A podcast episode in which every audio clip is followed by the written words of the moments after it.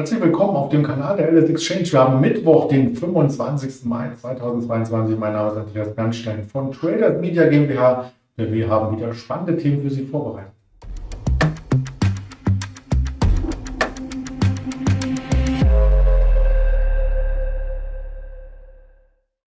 Dazu schauen wir direkt auf die Präsentation. Natürlich äh, haben wir Unternehmen dabei. Heute die Nordic CR France die Hexagon und natürlich auch einen Interviewpartner, den ich recht herzlich begrüße in Düsseldorf, denn das wird diesmal unser Händler Georg sein. Hallo Georg. Hallo Andreas, grüß dich. Ja, der DAX hat heute zum Vormittag, zuvor vielleicht noch der Blick auf den Risikohinweis, dass wir hier nur Informationen streuen. Der DAX hat zum Vormittag erst einmal Schwäche gezeigt, nachdem wir uns in der Vorbörse über die 14.000 etablieren konnten. Ja, ist jetzt davon nichts mehr übrig geblieben. Wir sind sogar unter die gestrigen Tagestiefs gerutscht. Woran liegt denn das? Andrea, ist der Markt, der versucht ja schon seit Tagen irgendwie seinen äh, Weg jetzt zu finden. Und äh, was heißt seit Tagen, ist ja eigentlich schon so, so seit Wochen diese Schaukelbörse mal hoch, mal runter. Wenn es äh, runtergeht, äh, wird dafür wieder die Inflation und China-Unsicherheit äh, äh, ja, herangezogen. Wenn es dann wieder hochgeht, dann kamen entweder gute Zahlen oder äh, dieselben Argumente werden rückverdreht und dann war alles doch nicht so schlecht. Also ähm, ich glaube, diese Art von Börse wird uns jetzt noch um einige Wochen, Monate äh, begleiten.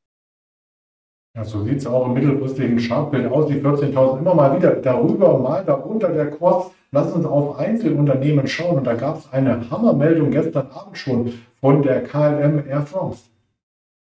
Ja, genau, du hast vollkommen recht. Die haben jetzt angekündigt, eine Kapitalerhöhung zu machen, und zwar eine saftige. Es gibt für eine alte Aktie drei neue Aktien äh, zu einem Bezugspreis von 1,17 die Aktie.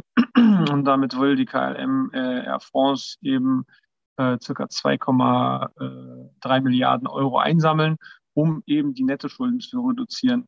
Ähm, letzte Woche gab es da ja auch eine ähnliche Meldung von der TUI. Die TUI hatte ja schon vor Monaten eine große Kapitalerhöhung und jetzt gab es nochmal eine kleinere, eine zehnprozentige ungefähr.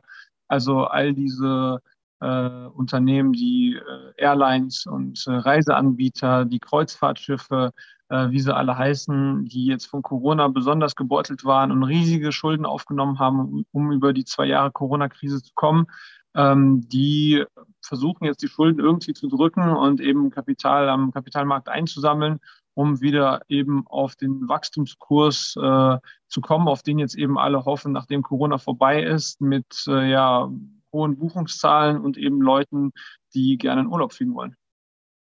Und damit sollen also auch die Staatsanleihen wieder zurückgezahlt werden. Der französische Staat hatte ja rund 1,6 Milliarden in KLM hineingegeben.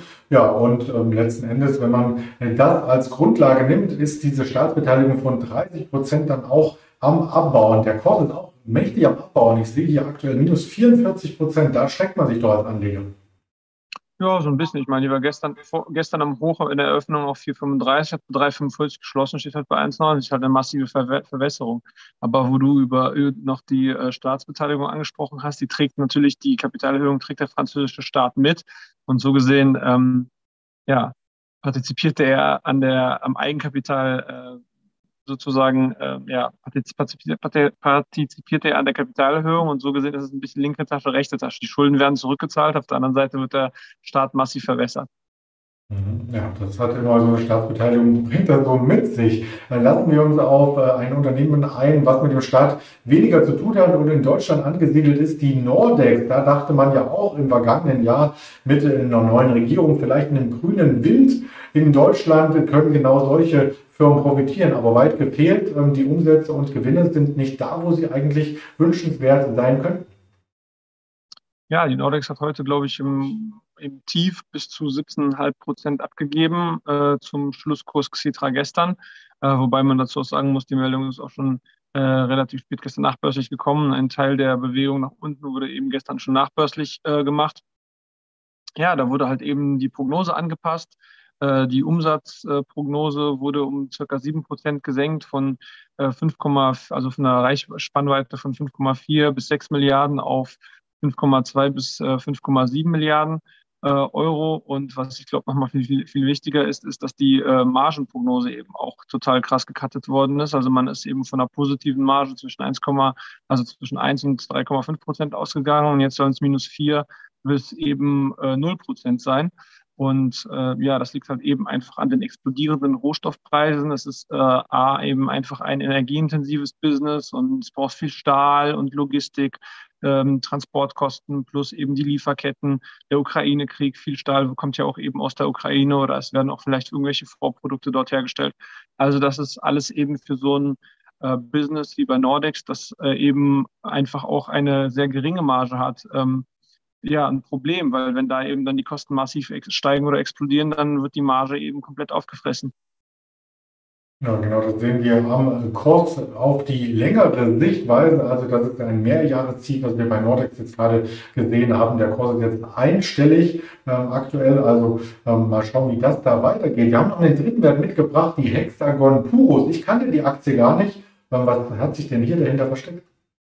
Ja, das ist auch so ein, äh, ich sag mal, Wert aus den äh, neuen Energien. Die machen ja Batterien und auch eben Wasserstoff äh, war auch eben über die letzten zwei, drei Jahre jetzt so ein ja, Liebling, sage ich mal, am Aktienmarkt. Und ähm, die haben halt leider jetzt heute vermeldet, ähm, die hatten einen Auftrag in Aussicht oder eigentlich schon in der Tasche, äh, wo sie in Serie für einen Zulieferer Batterien äh, herstellen sollten für, für Trucks, eben für, ja, für Schwertransporter und so weiter. Und der wurde jetzt von diesem Zulieferer eben einseitig gecancelt. Und äh, ja, das ist eben auf jeden Fall ein herber Rückschlag. Äh, und die Aktie ist heute im Tief irgendwie, ich glaube, auch bei minus 18 Prozent gewesen. Und äh, die Hexagon äh, Composites, die ja dann, das ist die, der Haupteigentümer von der Hexagon Purus, die hat heute 13 Prozent verloren.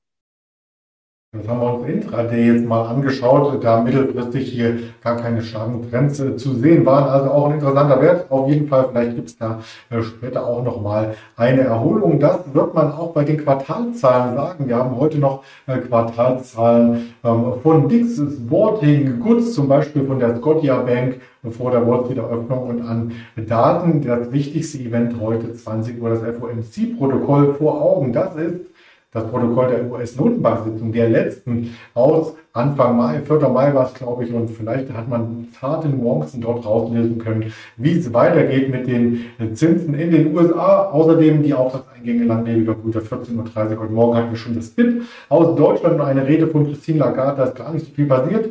Viel passieren wird eher auf den Social Media Kanälen. Heute noch was bei Twitter, bei Instagram und das Ganze ist aufgezeichnet als Podcast. Also gerne auch zu den Links unter der Analyse einmal schauen, ob da etwas für Sie dabei ist. Damit sage ich ganz lieben Dank an dich, Georg aus dem Handel und schon mal einen schönen Feierabend später.